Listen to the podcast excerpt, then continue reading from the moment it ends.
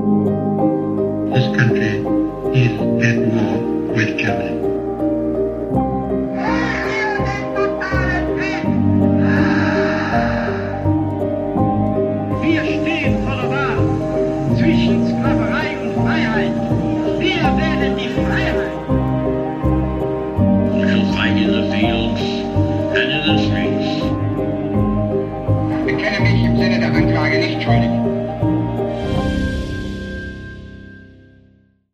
Hallo zusammen und damit herzlich willkommen zu einer neuen Folge Wunder, Wissen, Weltkrieg. Mein Name ist Raffaela Höfner. In diesem Podcast spreche ich mit ehemaligen Soldaten, mit US-Veteranen, mit Überlebenden und Opfern des Zweiten Weltkriegs. Hört aus erster Hand die Erlebnisse, die Schrecken und Wunder, die meine Gäste selbst erlebt haben. Hier geht es um den Tatort Zweiter Weltkrieg, ein Podcast gegen das Vergessen und für den Frieden.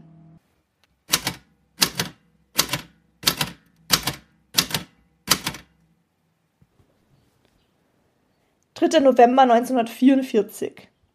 Ich friere bis auf die Knochen. Meine Tränen sind noch nicht getrocknet und kleben mir frostig im Gesicht.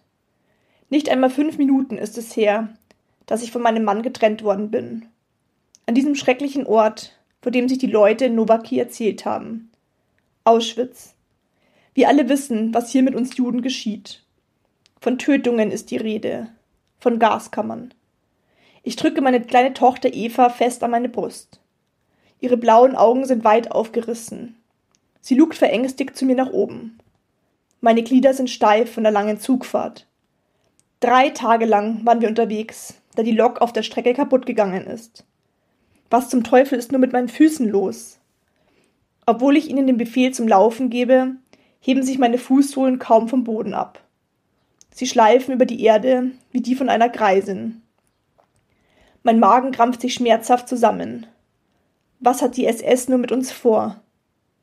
Eva wippt gegen meinen Bauch, in dem sich ihr ungeborenes Geschwisterchen befindet. Noch kann man keine große Wölbung sehen. Es ist noch zu früh. Ob das gut oder schlecht für uns sein wird? In Nowaki habe ich sogar eine zusätzliche Ration zu essen bekommen. Eva ist bereits im Lager geboren worden. Bisher kennt sie nichts außer Gefangenschaft. Keine Spiele auf einer grünen Sommerwiese. Kein Baden im Fluss. Dennoch ist ihr unschuldiges Kinderlachen besser als ein Stück Schokolade. Jeder im Lager hat sie ins Herz geschlossen. Schließlich war sie das erste Baby, das dort geboren wurde. Erst jetzt bemerke ich, dass wir vor einem Gebäude zum Halten kommen. Wir werden durch eine Tür getrieben, die uns alles schluckt wie ein Haifisch.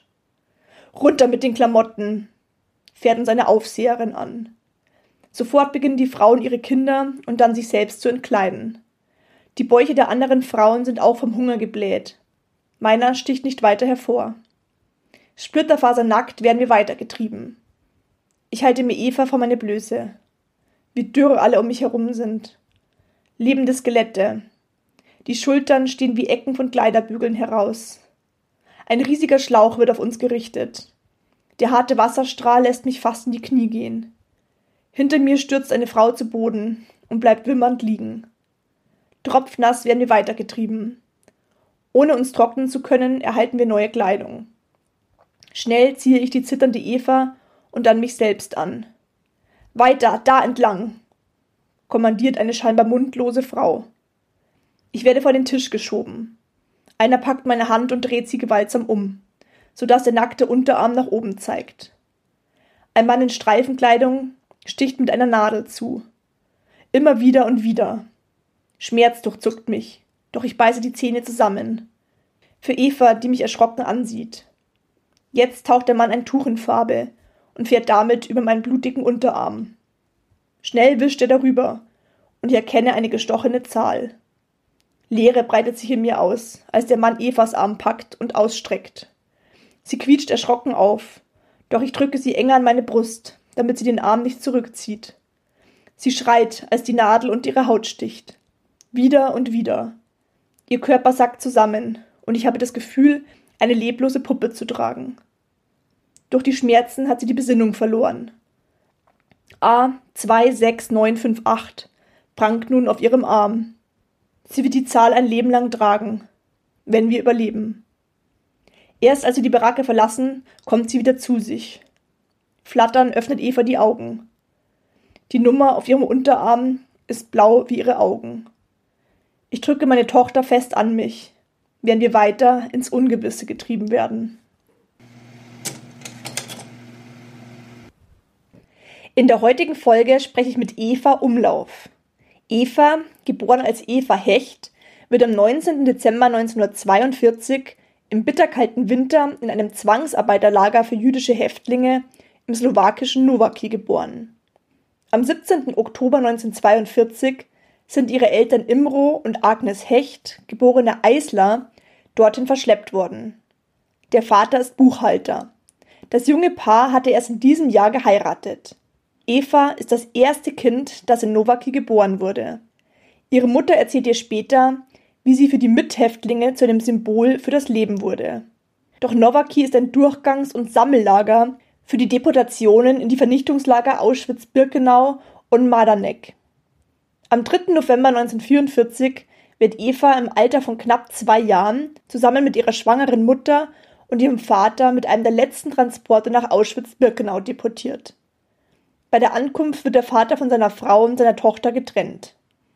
Angesichts der vorrückenden Roten Armee bereitet die SS seit Sommer 1944 die Räumung des Vernichtungslagers vor. Ende Oktober stellt sie das Morden in den Gaskammern ein. Nur deshalb wird die kleine Eva nach ihrer Ankunft nicht sofort getötet, sondern mit ihrer Mutter im Lager aufgenommen und als Häftling registriert. Ihr wird die Nummer A26958 auf ihrem Unterarm tätowiert. Im Lager wird das Mädchen todkrank. Auch die Mutter erkrankt schwer. Der Vater wird am 20. Januar 45 auf einen Todesmarsch nach Melk, das ein Außenlager des KZ Mauthausen geschickt. Aufgrund der unmenschlichen Bedingungen und der schweren Zwangsarbeit erkrankt er dort und stirbt am 21. März 45 an einer Blutvergiftung. Am 27. Januar 45 wird Auschwitz-Birkenau durch die Rote Armee befreit. Im Juni 45 kehrt Eva mit ihrer Mutter und der im April geborenen kleinen Schwester in die Slowakei zurück. Die Suche der Mutter nach ihren Verwandten bleibt ergebnislos. Evas Groß- und Urgroßeltern und die drei Geschwister der Mutter sterben im Holocaust. Evas Kindheit und Jugend waren gleichzeitig von der Angst der Erwachsenen vor einer neuen Judenverfolgung geprägt, vor allem als der Antisemitismus in Osteuropa mit einem Schauprozess gegen Kommunisten mit jüdischen Wurzeln in Prag 1952 seinen Höhepunkt erreicht. Ihre schweren Erkrankungen in der Kindheit wecken in Eva den Wunsch, Kinderärztin zu werden. Nach dem Abschluss des Medizinstudiums in Bratislava folgt sie 1967 ihrem Mann nach München. Nur wenige Jahre später, 1971, verunglückt ihr Mann tödlich. Eva Umlauf macht ihre fachärztliche Ausbildung an der Kinderklinik in München, heiratet 1973 erneut und bekommt mit ihrem zweiten Mann zwei Söhne. Auf einer Gedenkfeier in Auschwitz im Jahr 2011 spricht sie erstmals über ihre Geschichte und ist seitdem als Zeitzeugin aktiv. 2016 veröffentlicht sie ihre Lebensgeschichte in dem Buch Die Nummer auf deinem Unterarm ist blau wie deine Augen. Sie lebt in München und ist bis heute als Kinderärztin und Psychotherapeutin aktiv. Ich habe Eva Umlauf das erste Mal auf einer Gedenkfeier in Traunstein getroffen.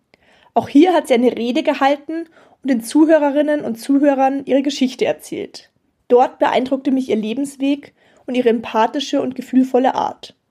Seitdem stehen wir in Kontakt und ich durfte sie in München interviewen. Hört jetzt rein das Gespräch, um ihre Erzählungen aus erster Hand zu erfahren.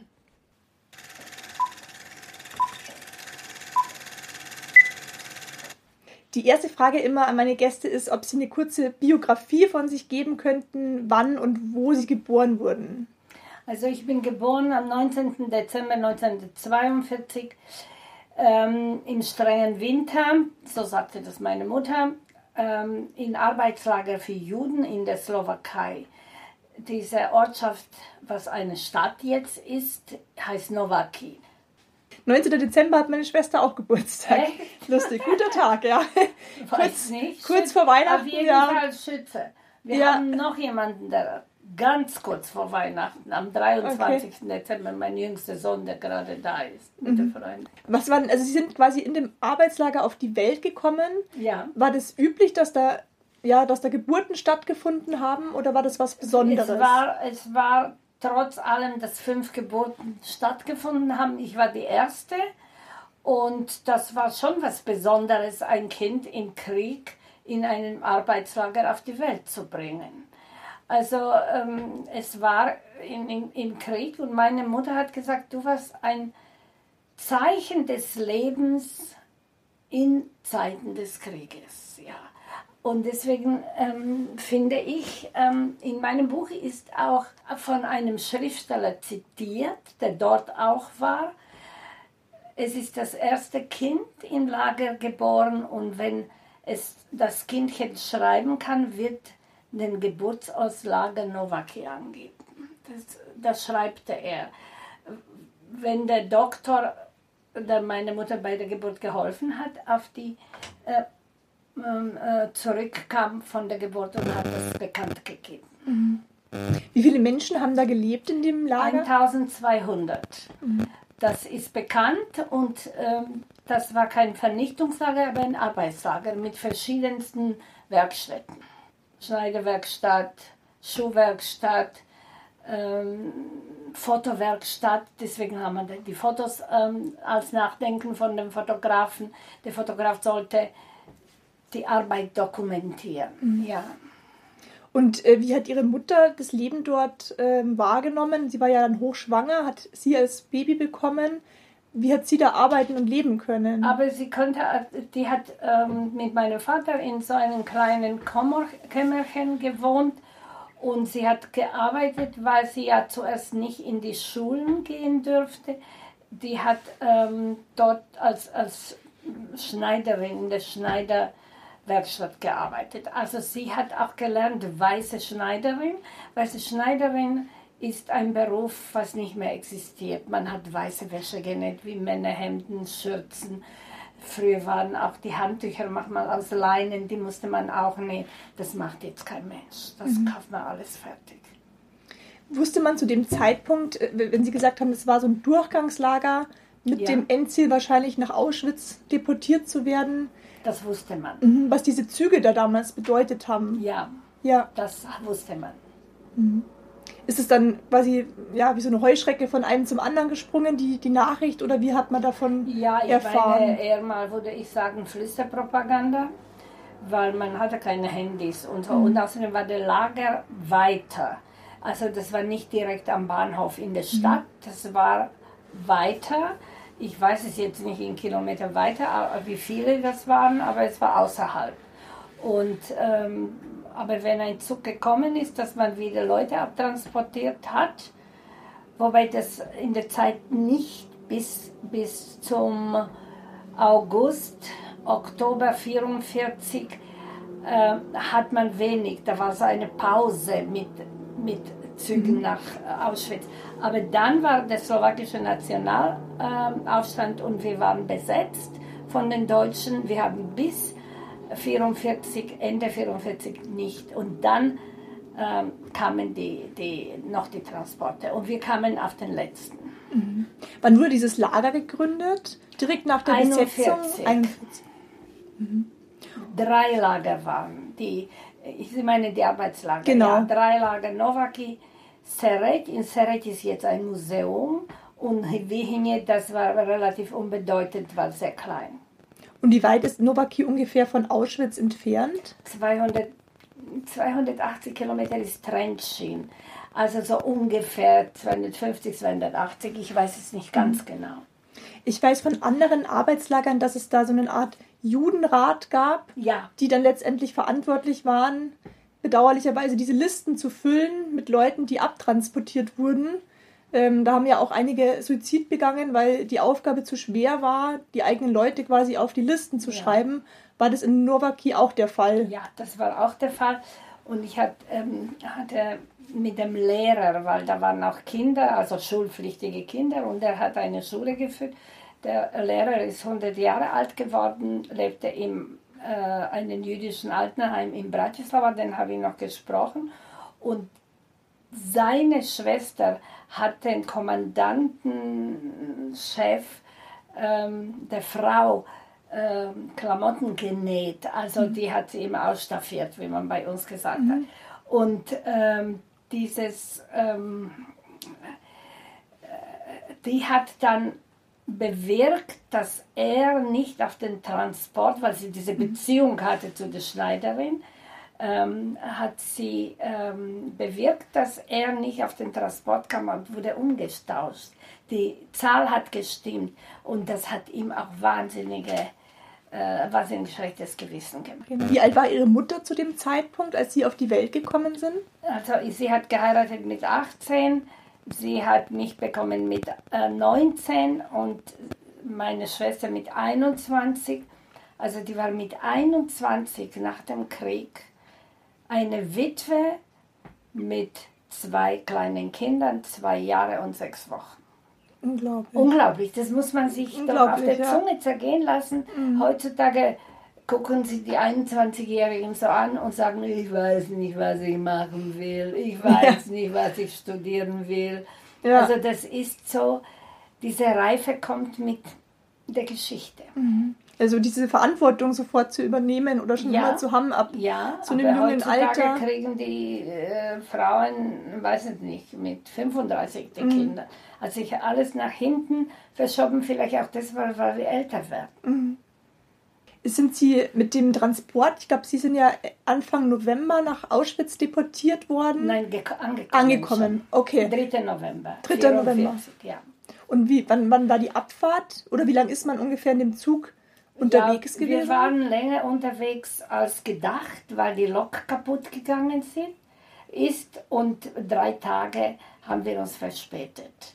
Und diese drei Tage haben uns das Leben gerettet. Mhm. Diese Verspätung, ein verspäteter Zug hat uns das Leben gerettet. Inwiefern?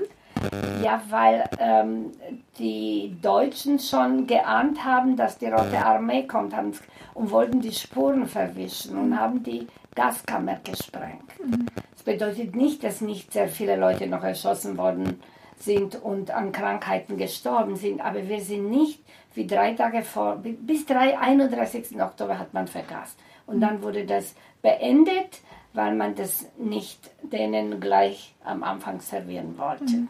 Die wollten wahrscheinlich die Spuren verwischen von ihren Taten, Ganz dass genau, die Rote ja. Armee nicht auf diese Gaskammern stößt, wahrscheinlich. Mhm, Können Sie sich, Sie waren wahrscheinlich zu klein oder was hat Ihre Mutter von der Ankunft erzählt in Auschwitz?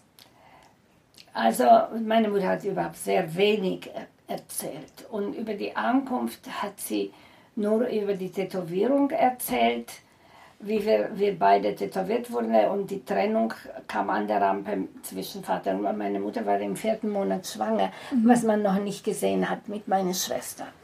Wahrscheinlich war sie da so, so dünn und Ja. hat eben noch keinen Also in, vierten in, Monat. in Novaki war noch zum Essen. Also das war ja nicht ein Luxusrestaurant, würde ich sagen. Das Essen war schlecht, großartig, aber man konnte auch in den Kämmerlein auch alleine was kochen. Und ähm, schwangere Frauen haben sogar eine extra Portion Butter gekriegt. okay.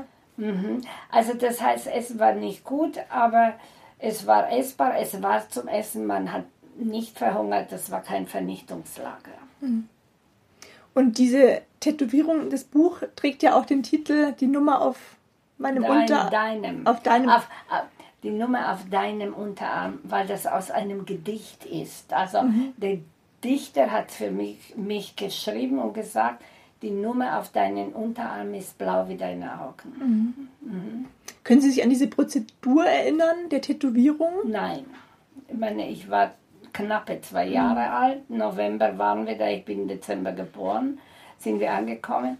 Und ich kann mir nur aus dem Erzählen, Mhm. wie es auch im Buch drin steht, ähm, erzählt erinnern. Also das heißt, ich nicht eigenes Erinnerungsvermögen nicht, ist nicht vorhanden mit zwei Jahren. Das ist klar. Ich glaube, das geht erst so ab vier Jahren, so dieses aktive Ja, Erinnern los. dreieinhalb, vier, wenn irgendwas wesentlich, und da auch nur erinnert man sich was Mhm. Wesentliches. Ich kenne Leute, die erinnern sich überhaupt nicht an ihren ersten Schultag. Echt? Ja, also Fakt, ja, sind da ja, ich weiß nicht. Ach, Ich erinnere mich ganz genau, Ja. Mhm. aber auch früher schon natürlich. Kann ich mich schon erinnern, aktiv an Sachen, aber wahrscheinlich eher so einschneidende Erlebnisse, an Ja, die man so ja, Erinnerungsfetzen, die dann mit Genau. einem Gefühl verbunden sind, wahrscheinlich. mit. Gefühl verbunden sind und vielleicht auch von dem Erzählten. Man weiß, manchmal hat man mir das erzählt oder erinnere ich mich selber. Mhm. Und das ist eine Mischung oft.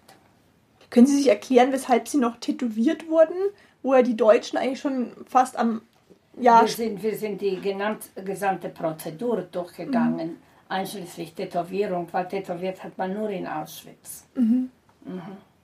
Und äh, warum die das ähm, gemacht haben, gerade dort, also in anderen, ähm, die haben uns registriert, wer noch angekommen sind.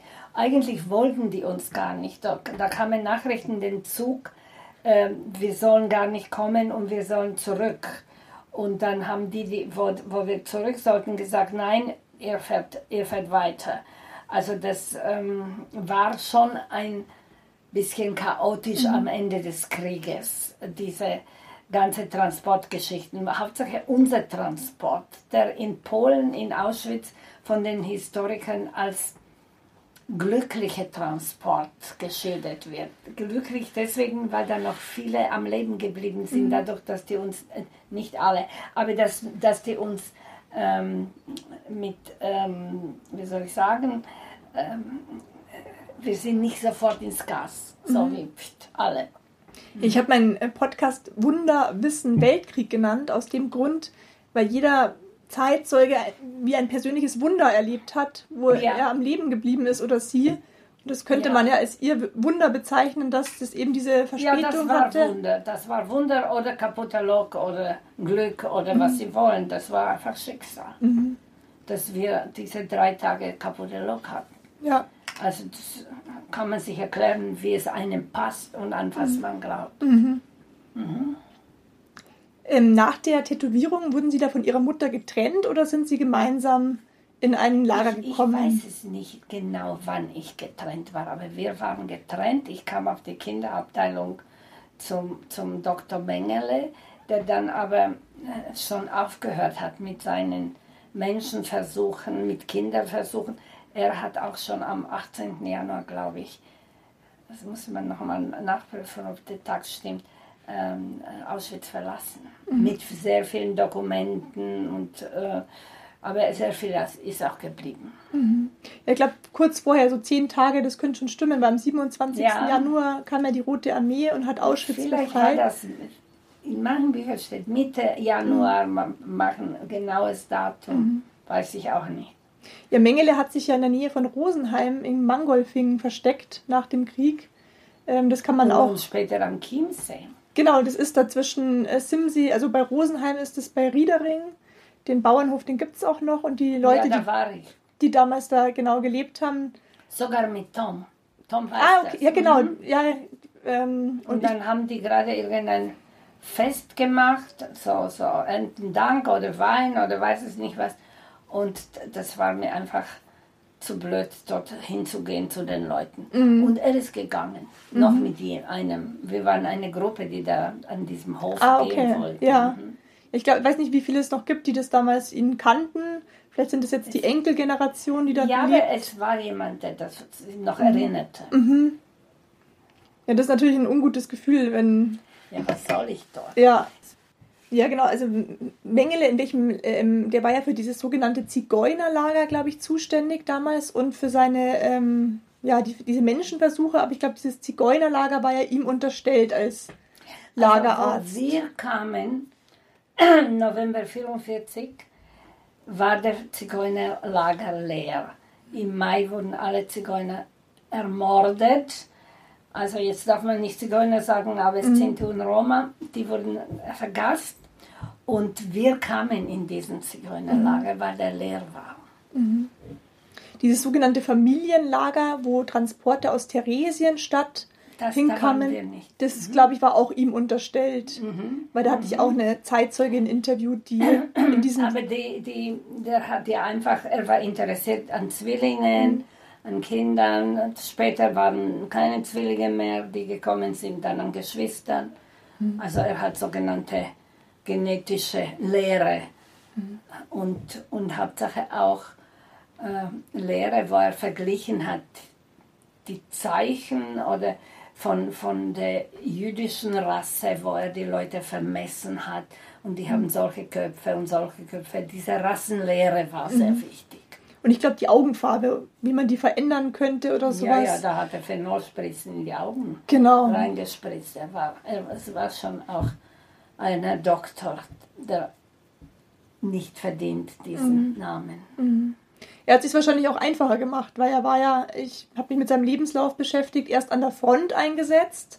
Dann wurde er verletzt. und dann, genau, Ja, dann ja, hat er sich wahrscheinlich gedacht, ah ja, Ja, man, dann mache ich mich ruhiger. genau, ist es Zeit. besser, selber nicht in Gefahr zu kommen. Und er wollte ja, glaube ich, in die Wissen- Wissenschaft eingehen mit seinen äh, schrecklichen Experimenten.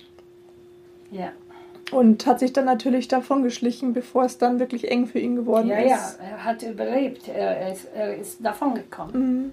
Ich glaube, man weiß nicht ganz genau, ob er dann in Argentinien, glaube ich, war und dort in dem See ertrunken ist oder was genau. Ja, aber er hat noch lange gelebt und dazwischen war er ein paar Mal in Deutschland. Das weiß man auch. Mit seiner Frau, glaube ich, hat er sich da getroffen, oder? Ja, weiß es nicht, mit den Eltern oder Geschwistern oder so. Und zwar, in, ich glaube, in Gollenhausen am, am, am Chiemsee. Wenn Sie spazieren gehen, so einen Höhenweg durch Chiemsee, dann steht auf, da auch der Name Mengele. Auf eine wunderschöne Villa. Unglaublich, Hätte uns auch gefallen. dass er dann noch die Möglichkeit hatte, unentdeckt zu bleiben und wieder zurückzukommen. Das ist kann- unvorstellbar. Das, kann, das ist unvorstellbar und ich glaube, das war irgendwie abgesprochen. Er hatte sehr viele hier, die ihn geschützt haben. Sonst wäre das nicht möglich. Weil so viele sind ja auch in, ja, in Südamerika gefasst worden oder entdeckt worden und ähm, ja, verurteilt worden. Und bei ihm ist es nicht gelungen, ihn zu finden, wo es ja so viele Spuren hätte geben können. Ja, Also wäre die Möglichkeit, denke ich, schon da gewesen, dass man ihn gefasst hätte. Wie ging es dann bei der, nach der Befreiung für Sie weiter? Können Sie sich da noch in, nein, ich kann mich nicht erinnern. Das ist alles erzähltes Erinnern. Also nach der Befreiung ähm, kamen wir, also sind ungefähr 6000 Insassen im Lager geblieben, die nicht auf die Todesmärsche gegangen sind, weil sie krank waren, nicht transportfähig waren. Und wir waren unter diesen 6000. Paradox ist, dass mein Vater noch auf den äh, Todesmarsch gegangen ist und ähm, dann kam er bis Mauthausen und von dort war ein, ein Nebenlager, Außenlager Melk, Melk in der Wachau, wo da so Quarzgruben waren, wo sie gearbeitet haben. Und nach den Todespapieren in Mauthausen, was ich zu Recherchen von dem Buch rausgekriegt habe, dass mein Vater in Melk umgekommen ist ähm, an eine Sepsis, die er von einem Furunkel am Oberarm gekriegt hat.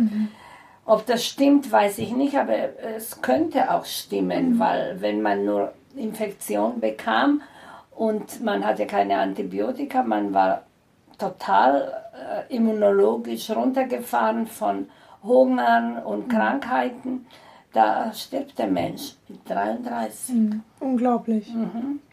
Ja, das ist klar, wenn man keine Tetanusimpfung hat oder Ja, aufgefrischt. Tetanus oder man hat keine Antibiotika. Ja. Und, und der Körper ist schwach. Ja. Da hatte ich auch ähm, Zeitzeugenberichte eben gelesen mit diesen Holzschuhen, dass man oft Blasen bekommen hat und auch Und die Infektion. genau aufgrund dieser Blasen dann auch Infektionen Mhm. bekommen hat. Also aus heutiger Sicht wirklich unvorstellbar, Naja, wie man überhaupt ähm, Heutzutage hat man fast zu viel Antibiotika. das stimmt auch wieder. Aber wie man überhaupt da ähm, eine Chance hatte, so einen Todesmarsch zu überleben mit den dünnen Kleidern, die man da im tiefsten Winter, die Anstrengungen, Hunger, Absolut. das ist wirklich unbegreiflich. Ähm, nach, dem, nach der Befreiung haben sie noch, glaube ich, sechs Monate in Auschwitz gelebt, weil sie beides ja Von krank Januar waren. bis Juni, ja, das, das stimmt. Also bis meine Mutter hat ja im April meine Schwester geboren und da waren so Lazarett eingerichtet in den. Waren Sie mal in Auschwitz? Nee, leider nicht. Da Ich müssen würd- Sie. Genau, ich würde es gerne mal dass sie sehen. sich einfach, nicht Ja. weil es so schön ist, aber weil man sich diese, wie soll ich sagen, ähm, diese Verhältnisse vorstellen kann, wenn man dort ist. Und in diesen, es gibt eine wunderbare deutsche Führung, wenn Sie mal fahren, diese Frau ähm, ähm, ist gut, weil sie sich auskennt. Und ähm, da, ist, da hat meine Mutter Ende April meine Schwester auf die Welt gebracht und wo sie sechs Wochen alt war, äh, ist sie noch mit einem Kind, sechsjährigen, was sie mitgenommen hat, mhm. nach, äh, nach Trenčín, nicht nach Novaki. Den Ursprungsort, das ist so ungefähr von Bratislava 120 Kilometer nordöstlich, äh, wurde sie von Trenčín äh, über Žilina nach Novaki genommen. Ihre Eltern sind direkt nach Auschwitz gegangen und Großeltern und Geschwister, alle. Und sie kam äh, nach äh, Novaki. Mhm. Und, und dann ist sie zurück und wollte wissen, wer noch gekommen ist. Mhm. Und leider niemand. Die ist die einzige von zahlreichen Familienmitgliedern. Die hat also einzige überlebt. Unglaublich. Mhm. Diese Ernüchterung dann auch zu erfahren, ja, dass man mit 21 so alleine im Leben steht, ja, dann letztendlich alleine ohne der Verantwortung Schutz, mhm. mit zwei kleinen Kindern und deswegen hat sich das Leben noch gelohnt. Mhm. Wer war dieses sechsjährige Kind, das sie, das sie da mitgenommen hatte? Wer, wer war das, das Kind? Das war ein fremdes Kind, der die Eltern verloren hat und mit dem eine Menge Versuche gemacht hat. Der war länger in Auschwitz als wir. Und ähm, der ähm, war so anhänglich, ja. Meine Mutter hat gesagt, er war immer bei mir, weil er niemanden hatte. Und dann wollte ihm eine russische Frau mitnehmen, eine russische Ärztin, die äh, mit, dem, mit den äh, Russen mitgekommen ist ins Lager. Und dann äh, hat meine Mutter gesagt, er geht nicht mit ihnen. Ich weiß, wo er wohnt. Er weiß, wo er wohnt, er weiß, wie er heißt. Er weiß nicht, wie alt er ist. Und die haben ihn geschätzt auf sechs. Tatsächlich war er sechs. Und dann hatte seine Familie dem, dem Bruder von seinem Vater. Dort ist er gekommen. Mhm. Nach Novaki, das ist 20 Kilometer von Trenčín. Aber 20 Kilometer in einer Zeit, wo man keine Transportmöglichkeiten hat, ist viel. Das stimmt, ja. Mhm. Und dann kam der Onkel noch mit einem Bekannten und haben die mitgenommen. Mhm. Ja, Gott sei Dank wusste er dann noch ein paar Sachen an, weil viele Kinder waren ja oft zu jung, um sich zu erinnern an, wo sie herkamen. er wusste schon ein paar Sachen. Ja wo man ihn so ein bisschen identifizieren konnte. Mhm. Mhm. Wie war dann der Start ins Leben für Ihre Mutter, nach, nachdem sie dort angekommen ist? Wie hat sie sich dann ins Leben zurückkämpfen können? Ja, das war bestimmt nicht einfach, aber es waren so Hil Hilfsorganisationen, amerikanische und ähm, Rotkreuz und ähm, UNRWA und verschiedene also wir haben eine Wohnung, also Wohnung ist übertrieben, aber das Haus steht noch in Trenčín. Mhm. Das, das ist ein altes, wunderschönes Haus, wo eine Galerie für einen Maler ist, einen slowakischen Nationalmaler. Und ähm, in diese Wohnung, also Wohnküche, die wir, sie bekommen hat mit den zwei Kindern, auf dem gleichen Korridor hat gelebt, eine Familie, wo die Kinder versteckt haben und wo mhm. in der Slowakei waren solche Ausnahmen für manche Leute, die nicht ähm, genommen worden sind ähm, auf den Transport, weil sie wichtig waren. Und der Vater war Arzt mhm. und dann hat man sehr, sehr ihm gebraucht und dann hat er diese Ausnahme gekommen, dass er nicht deportiert war. Und ähm, der hatte einen Sohn auch und eine Schwester. Also der Sohn ist so alt wie ich und ähm, der hat das Gedicht geschrieben für, mhm. mein, für mein Buch. Dieses mhm. äh, eine Zeile davon ist. Und äh, das, er, er lebt jetzt in Kanada, er ist 68. Wo Prager Frühling war ausgereist und ist jetzt in einem Heim, weil er schwer per Parkinson krank mhm. ist. Ja. Und seine Schwester, weil ich war jetzt über Allerheiligen in Bratislava und ich habe seine Schwester besucht in mhm. Altenheim, die ist noch sieben Jahre älter. Mhm. Wenn ich Zeit habe, dann gehe ich nochmal vorbei. Ja. Hat Ihre Mutter als Schneiderin dann weitergearbeitet?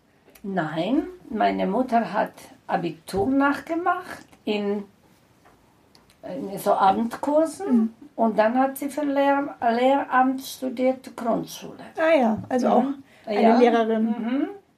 Diese Energie Lehrerin zu haben, ja, mit zwei kleinen Kinder, äh, Kinder, Ja, war, Sie hat Abendschule. ja geheiratet und mein Stiefvater hat sie ein bisschen auch geschubst.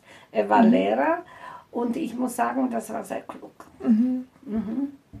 Und meine Mutter sprach fließend Deutsch, weil ihre Muttersprache Deutsch war. Das war K&K Monarchie und sie ist äh, Lehrerin geworden und dass sie Deutsch sprach, das war ja K&K Monarchie. Man sprach in Bratislava äh, Deutsch, Ungarisch und Slowakisch, aber Slowakisch wenige, das war so Sprache von den Dienstmädels, von den in den Bergen, von, von den den Bauern. Das, Ah, echt? Ja, ja, Okay. das war nicht wichtig. Deutsch war wichtig und Ungarisch. Österreich, ungarische Monarchie. Und deswegen konnte sie auch, nachdem sie nach Deutschland kam, unterrichten, weil sie sehr gut Deutsch gesprochen hat. Sie hat dann unterrichtet in der jüdischen Schule ähm, äh, hier in München. Also nicht Religion, aber Deutsch, Mathe und wie, wie heißt das? HSK, sagen die Kinder. Ja. Mhm. Haben Sie mit Ihrer Mutter auch Deutsch gesprochen oder welche Sprache Nein, Slowakisch. Slowak- Deutsch war verboten zu sprechen nach dem Krieg. dann kam Slowakisch, dann waren wir Tschechoslowakei. Und wie, wie äh, Sie durften dann mit Ihrer Schwester die Schule besuchen? Ja, Ganz meine normal. Schwester sogar noch Kindergarten. Für mich war kein Kindergarten, weil das nach dem Krieg nicht war.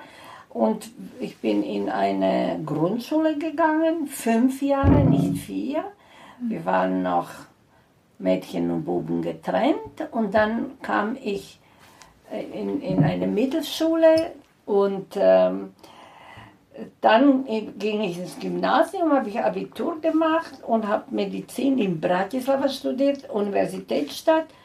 Und dann habe ich äh, geheiratet und ähm, einen polnischen Überlebenden mit amerikanischem Pass, der in Deutschland, in München gelebt hat. Und die Hochzeit war 66 in Bratislava. Ich war fertige Ärztin und da habe ich noch sechs Monate auf die Auswanderung gewartet und kam Anfang 67 nach Deutschland. Ins Land der Täter. Das würde ich Sie gerade fragen, weil viele Überlebende eben immer noch einen Groll hegen gegen Deutschland oder Deutsche.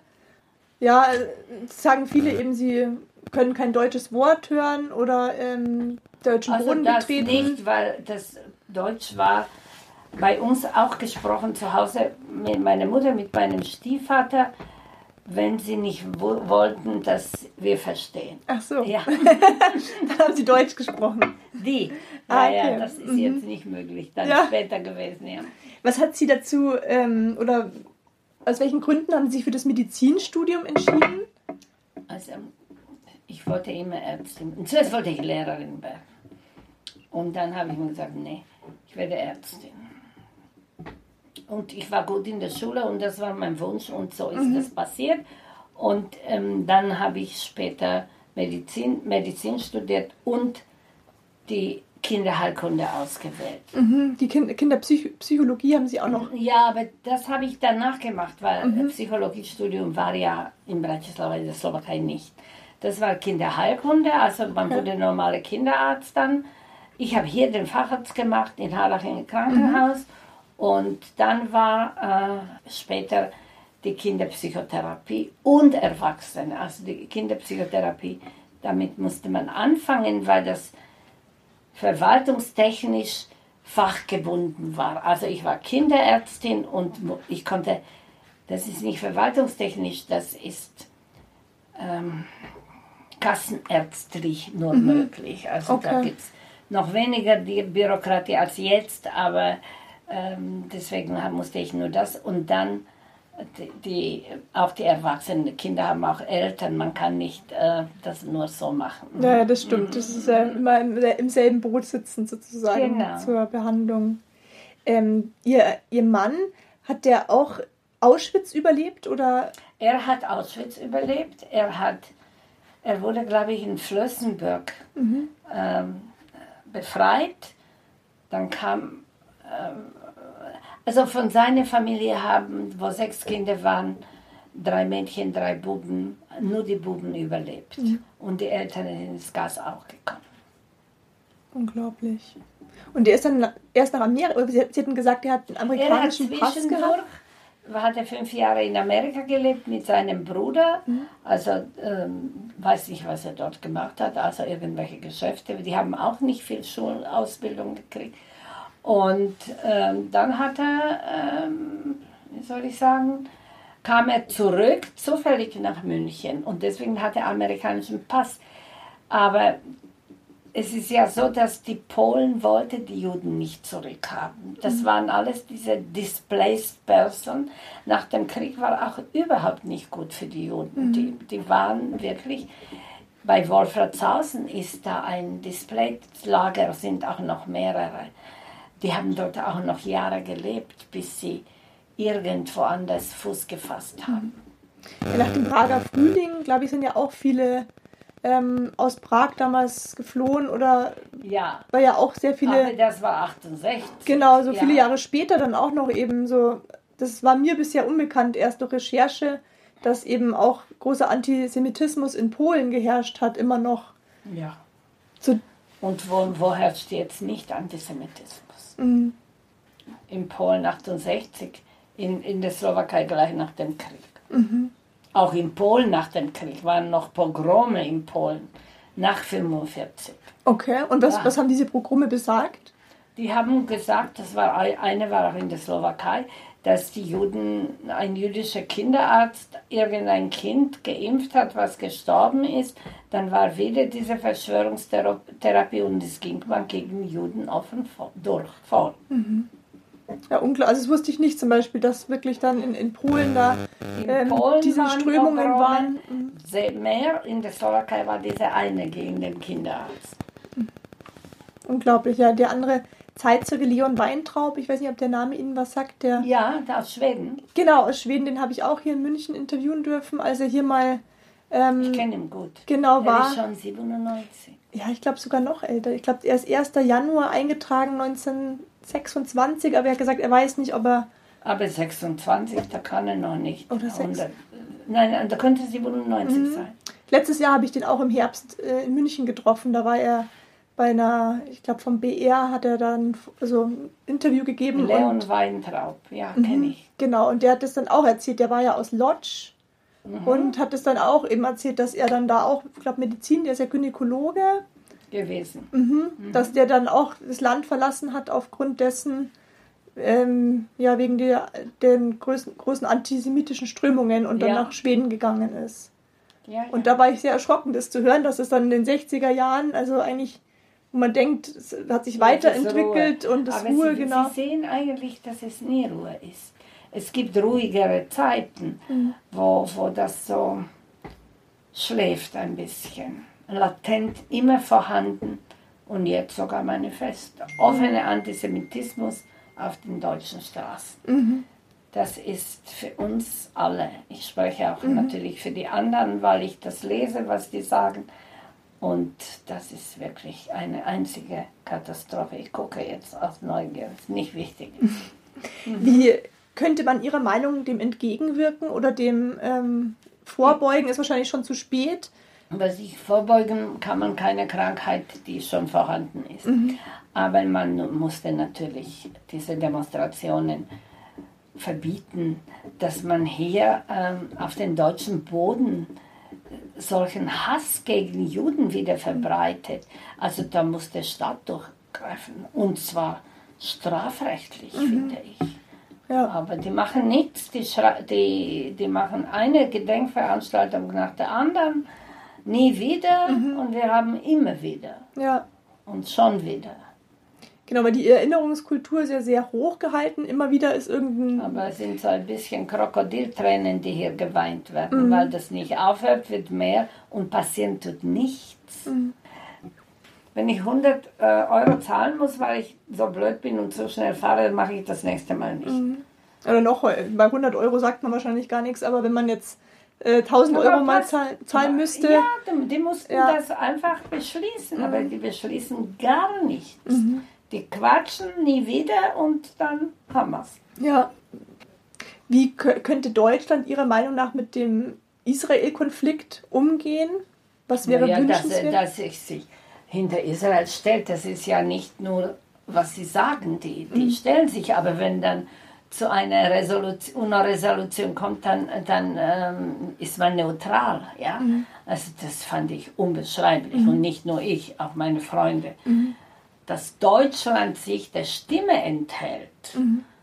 das ist das Feigeste, was überhaupt Mhm. existiert. Was ist das für eine Haltung? Es sind ja wirklich sehr viele Überlebende des Holocaust ja nach Israel gegangen nach dem Zweiten Weltkrieg Ja. und leben auch noch Weil sie meinten, dass das sicher für sie ist. und leben Und ja sie sehen, man ist, hat das nie, nirgends sicher. Ich, also für mich ist es unbeschreiblich, woher überhaupt Antisemitismus oder Hass auf Völker, Hautfarben, Religionen kommen kann. Ähm, Ja, ja, aber das ist anderen sehr klar. also es könnte Ja, es gar nicht ganze, erklären. Die ganze Hitlerlehre äh, beruht an Übermenschen, Mhm. Rassenlehre, unwürdiges Leben, wenn jemand behindert Mhm. war. Also die haben, wenn jemand Bücher geschrieben hat, wir hatten Bücherverbrennung, wir hatten entartete Kunst, wir hatten alles, was, was nur möglich ist, versucht zu eliminieren. Mhm. Das stimmt. Das, dieser Spruch, wer, wer Bücher verbrennt, verbrennt irgendwann Menschen. Ich weiß nicht, wer den gesagt das, hatte. Das äh, hat, glaube ich, wer hat das gesagt? Primo Levi, glaube ich. Mhm. Aber das müssen Sie auch noch nachprüfen. ich glaube, nach den Verbrennungen am Königsplatz, da waren ja sehr große Bücherverbrennungen. 10. Mai ist das. Genau, hat er das ähm, gesagt gehabt. Ähm, Sie hatten gesagt, dass Sie lange Zeit nicht darüber gesprochen hatten, über Ihre Zeit. Was hat für Sie den Ausschlag gegeben, dass Sie Ihre Geschichte teilen möchten? Also ich wollte immer schon schreiben, ein Buch.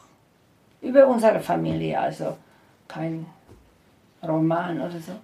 Und ich habe das einfach nicht gepackt. Drei Kinder, Kinderarztpraxis. Ich habe mir Notizen zwar gemacht, aber die Ruhe, die sie brauchen, das war immer was dazwischen.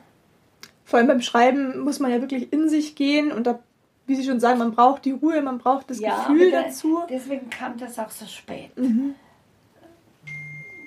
Wirklich zu spät. Bei mir aber noch nicht zu spät. Ja, ich hatte den Herzinfarkt gekriegt und dann habe ich mir gedacht, wenn ich das jetzt überleben sollte, dann mache ich das. Mhm. Und das habe ich erfüllt. Ich habe es überlebt, fast zehn Jahre. Es ist, wird im Februar zehn Jahre und das war 14.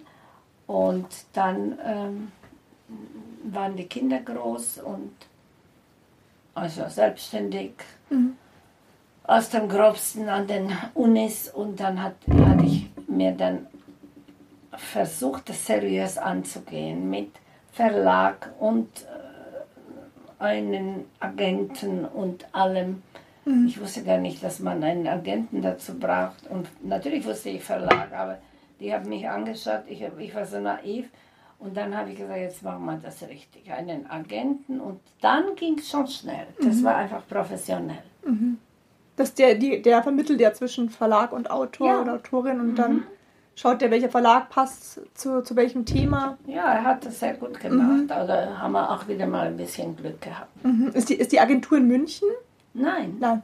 Eine Agentur ist, er hat sich, die war in Berlin, die Agentur Eggert.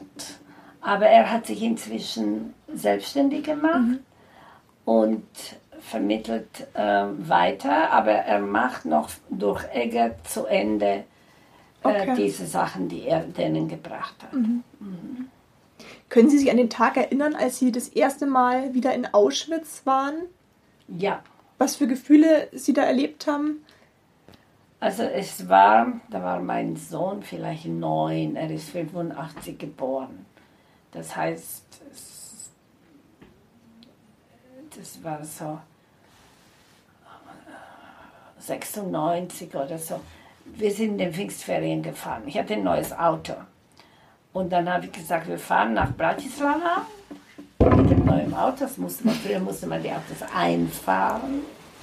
Und dort haben wir einen Freund, der mit mir in die Schule gegangen ist, aufgegabelt, weil ich wollte nicht alleine, hatte ich ein bisschen Angst gehabt, nach, nach Auschwitz allein zu fahren durch Polen. Und da hat er gesagt, ich fahre dich mit dem neuen Auto. Und da waren wir total unbekannt. Wir waren anonym.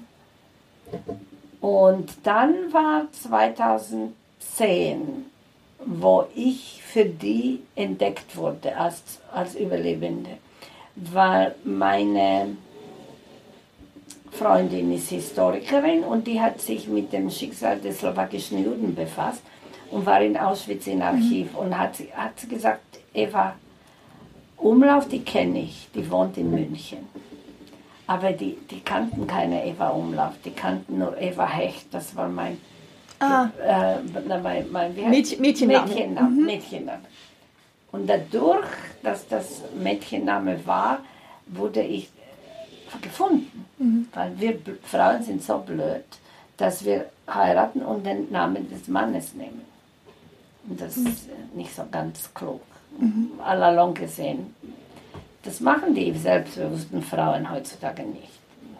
Das stimmt. Entweder behält man jeder seinen Namen oder Ja, der Mann kann ja, auch mal den Namen Ja, annehmen der sind andere Gesetze, andere Sitten, Ja. Mhm. andere Generation. Ja. Ja. ja, früher war das ganz normal, dass man. ja, ja, dass man den Namen gewechselt Ja. hat.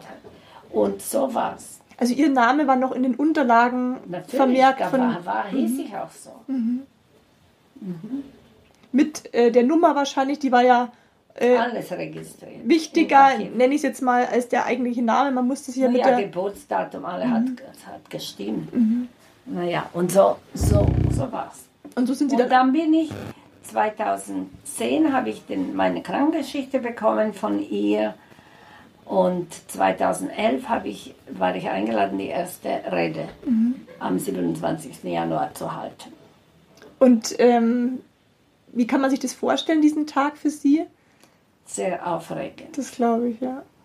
Es war so eine, keine große Feier, aber wir waren schon aus Deutschland und aus anderen Staaten Staatsleute. Bei uns war der Wulff damals Präsident. Und ähm, jeder hat fünf Minuten gekriegt, gekriegt. Meine Kinder waren dabei, meine Schwester war dabei. Und dann habe ich dieses Jahr auch eine Rede gehalten. 23. Im Jahr habe ich gesagt, wieso schon ich wieder? Also jetzt werde ich keine mehr halten, habe ich für mich. Man braucht sehr gute Nerven dafür. Das glaube ich, ja. Dem Ganzen gegenüberzustehen wieder. Sind Sie auch durch das Lager dann äh, gelaufen, haben sich den Ort nochmal angesehen? Da, immer wieder habe ich mir, aber diese Sachen, wenn man tatsächlich eine Rede hält, dann habe ich mir den Ort nicht angeschaut. Ja, das war, also jetzt wird noch eine große Geschichte, 25. 80 Ja, Jahre. ja. Mhm, der Das ist wieder ein Ju. Jubiläum in Anführungszeichen. Ja, eben ja, der eine volle Zahl, ja. Und die 70. war auch sehr aufregend. Mhm, das glaube ich. Mhm. Was könnte man oder welchen Ratschlag würden Sie der jungen Generation mit auf den Weg geben? Also ich spreche jetzt von wirklich Jugendlichen, jungen Erwachsenen. Ähm, Ja, dass sie die Zukunft sind, dass sie die Demokratie schützen müssen und dass sie keine undemokratische Partei wählen wollen, dass sie mal Hirn einschalten. wie könnte dem entgegengewirkt werden, Ihrer Meinung nach? Ich habe Ihnen gesagt, dass man einfach Straftaten strafrechtlich behandelt. Ich glaube nicht, dass man mit denen viel reden muss. Einfach hat Verstöße gegen die De Demokratie, Ja. einfach. Ähm, rausschmeißen, die man kann, einsperren, die man muss. Und nur da, es, es ist auch Gewaltzunahme, das ist wieder irgendein Schüler irgendwo erschossen worden, nicht Ja. weit. ja, Also das kriegen wir amerikanische Verhältnisse oder sowas. das stimmt. Also liest man immer häufiger diese Gewalttaten, die eben von wirklich Zwölfjährigen zum Teil äh, begangen werden. Mhm. Also wirklich sehr erschreckend. Ich finde, dass es nicht gut läuft. Wie geht es Ihrer Schwester mit dem Wissen? Weil sie ja letztendlich war sie ja viel zu klein um das. Meine Schwester ist nach dem Krieg geboren. Sie zählt nicht zu Überlebenden. Ach so. das- Datummäßig. Ah, okay. April 45. In Auschwitz war schon seit Januar kein Krieg. Aber meine Schwester, die ist 78 und ähm, die lebt in Deggendorf unter lauter AfD um Oh, sich, ja. 29 Prozent. Wir ändern das nicht. Wir können reden um den heißen Brei, seitdem man sich nicht was tut auch, nicht nur reden. Ja. Aktiv werden. Ja. Besuchen Sie auch Schulen? Ja, Ja. viel. Dann können, würde ich Sie gerne einladen, vielleicht meine Schule zu besuchen. Wie alt sind Ihre Schüler? Ähm, es, fünfte bis zehnte Klasse ist eine Realschule Ja, und ich habe derzeit eine neunte und eine zehnte Klasse in ja Deutsch. die, die geht schon. Genau, ab dem Ich Jahrgang. bin, ich bin in Traunstein. Mhm. Am Dienstag in einer Woche. Okay.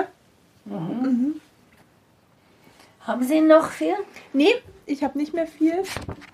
Ja, also das wäre natürlich, ähm, mein, mein Ziel ist es natürlich durch den Podcast viele Stimmen zu sammeln, die eben was über, also erlebt, Aber überlebt das haben. käme, äh, kommt nicht im BR oder so, der Nein. Podcast. Nein, das, Das, ist, ist privat. genau privat. Der ist zwar auf den Plattformen zu hören, auf denen man Podcasts anhören kann. Ähm, der ist kostenlos.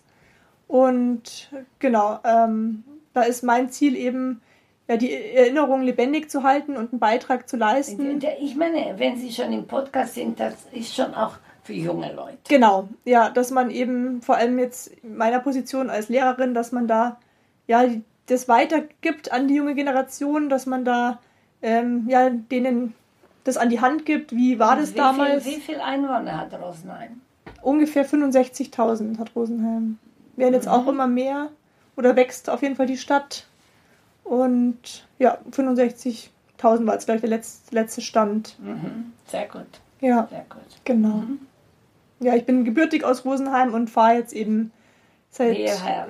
Ja, genau. Ach, das ist in München jetzt, wo ich werde. Genau, in München. Rosenheim. Ja. Ja, das ähm, würden sich meine Schüler auf jeden Fall freuen, weil die wissen von mir eben, ich teile das sehr gerne, diese ja. ähm, Erinnerungen.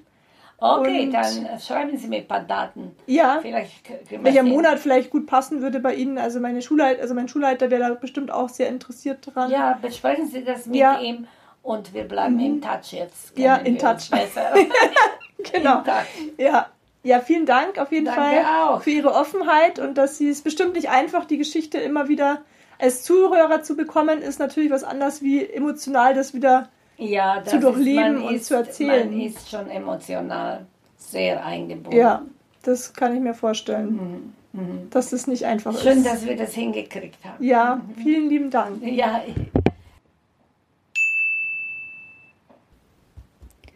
History Wissen. Heute geht es um das emotionale Gefühlserbe sowie die Vererbung von Traumata. Bombennächte und Trümmer. Tod und Elend. Deportation, Aufwachsen in Lagern, Hunger, Angst vor Ermordung, Selektion, Massenmorde. Die Kinder im Krieg haben Schreckliches erlebt. Wirklich verarbeitet haben die wenigsten, was in dieser Zeit auf ihre Psyche einwirkte. Laut dem Psychotherapeuten Peter Brocknert-Nivent werden die Erlebnisse dann an die Nachkommen unbewusst weitergegeben. Auch er selbst hat so ein Traumata erlebt. Seine jüdischen Eltern hatten nur knapp die Verfolgung der Nazis überlebt. Viele Angehörige wurden ermordet. Ein Verlust, der die Familie tief prägte. 1956 flohen seine Eltern mit dem Zweijährigen während des ungarischen Volksaufstandes nach Chile. 1970 dann aus der Angst vor der linken Regierung unter Salvador Allende nach Deutschland. Er sagt, das Trauma wird unbewusst über Sprache und Verhalten in den Kindern deponiert. So werden die Kinder zu Trägern von unverarbeiteten und vor allem auch unausgesprochenen Erfahrungen der Eltern. Laut Forschungen sind 60 Prozent der damaligen Kriegskinder traumatisiert und haben diese Traumata zum Teil an ihre Nachkommen übermittelt. Das bedeutet, die schlimmen Erfahrungen wirken über Generationen hinweg und können verschiedenste psychische Probleme verursachen. Erinnerungen an sich können nicht vererbt werden. Es ist nicht möglich, dass die Enkelin beispielsweise innere Bilder von den Kriegserlebnissen ihrer Großmutter hat. sagt die Traumaforscherin Ulrike Schmidt vom Max-Planck-Institut in München. Es ist aber möglich, dass intensive Stresserlebnisse molekular auch auf das Kind übertragen werden. Das nennt man dann transgenerationale Epigenetik. Eine Studie zum Hungerwinter nach Kriegsende macht zum Beispiel deutlich, wie sich das Trauma einer ganzen Gesellschaft in der DNA wiederfindet. Es hat sich gezeigt, dass die Nachfahren der hungernden Kinder für magere Zeiten besser gewappnet sind. Sie können zum Beispiel Zucker und Fett besser verwerten. Natürlich hängt es davon ab, wie stark die Traumatisierung bei den Eltern ist. Für die Generation der Kriegskinder kann man sagen, je jünger, desto schlimmer. Denn ein Baby hat überhaupt keine Wahlmöglichkeiten. Es kann nicht einmal weglaufen. Bei dem traumatischen Ereignis, wie beispielsweise bei einer Flucht oder einem Luftangriff, kann es nur erstarren. Für die nachfolgende Generation ist es dann ein immenser Unterschied, ob ein Elternteil betroffen ist oder sogar beide Eltern traumatisiert wurden. Die Übertragung findet immer auf zwei Ebenen statt.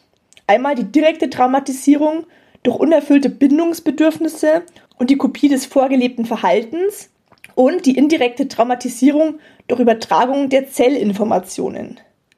Sämtliche Prägungen und Lebensweisheiten wurden ungefiltert an die nächste Generation weitergegeben. Und diese stellt nun zum Beispiel in der Lebensmitte angekommen häufig tiefgreifende Probleme bei sich selbst fest.